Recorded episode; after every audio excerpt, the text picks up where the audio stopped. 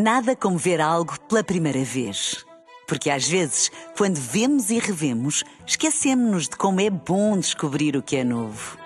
Agora imagine que viu o mundo sempre como se fosse a primeira vez. Zais. Veja como se fosse a primeira vez. Na rádio, no digital, em podcast. Música para sentir, informação para decidir.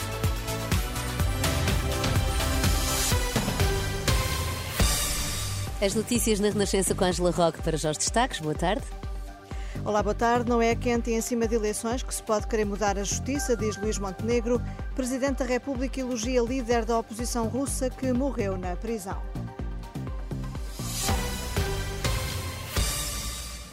Alexei Navalny merece o nosso respeito e admiração pela forma como lutou. É o que refere uma nota do presidente, Marcelo Rebelo de Sousa, que foi publicada ao início da tarde no site da presidência.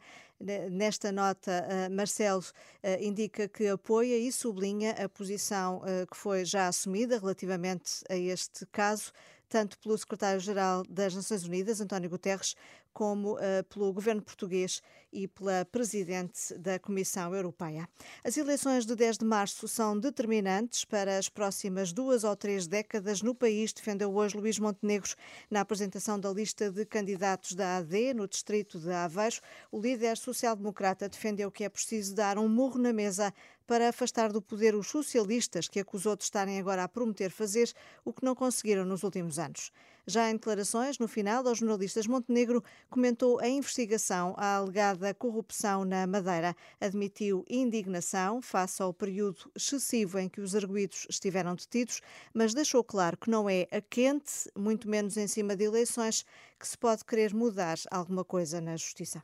Não há dúvida nenhuma que qualquer português eh, fica eh, enfim, admirado de uh, um processo ter este, esta sequência e de depois de, de, de haver um período de detenção que é excessivo, que não tem respaldo naquilo que são os princípios da lei. Agora, não é quente com casos concretos em cima da mesa.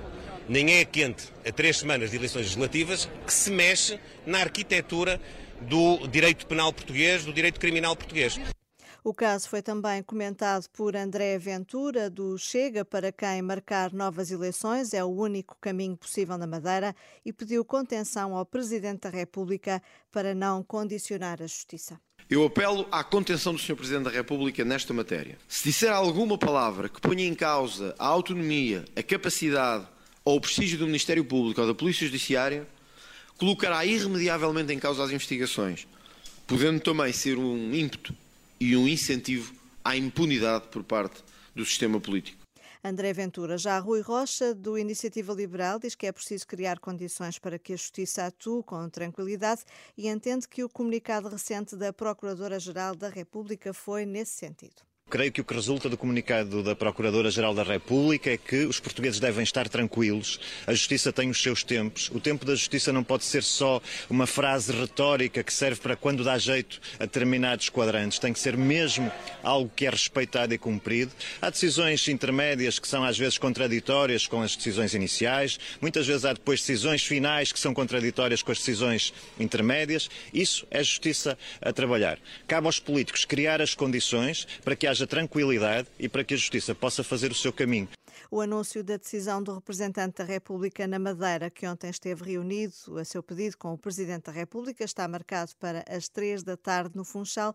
Para as 18 está prevista também uma conferência de imprensa do líder do PS Madeira.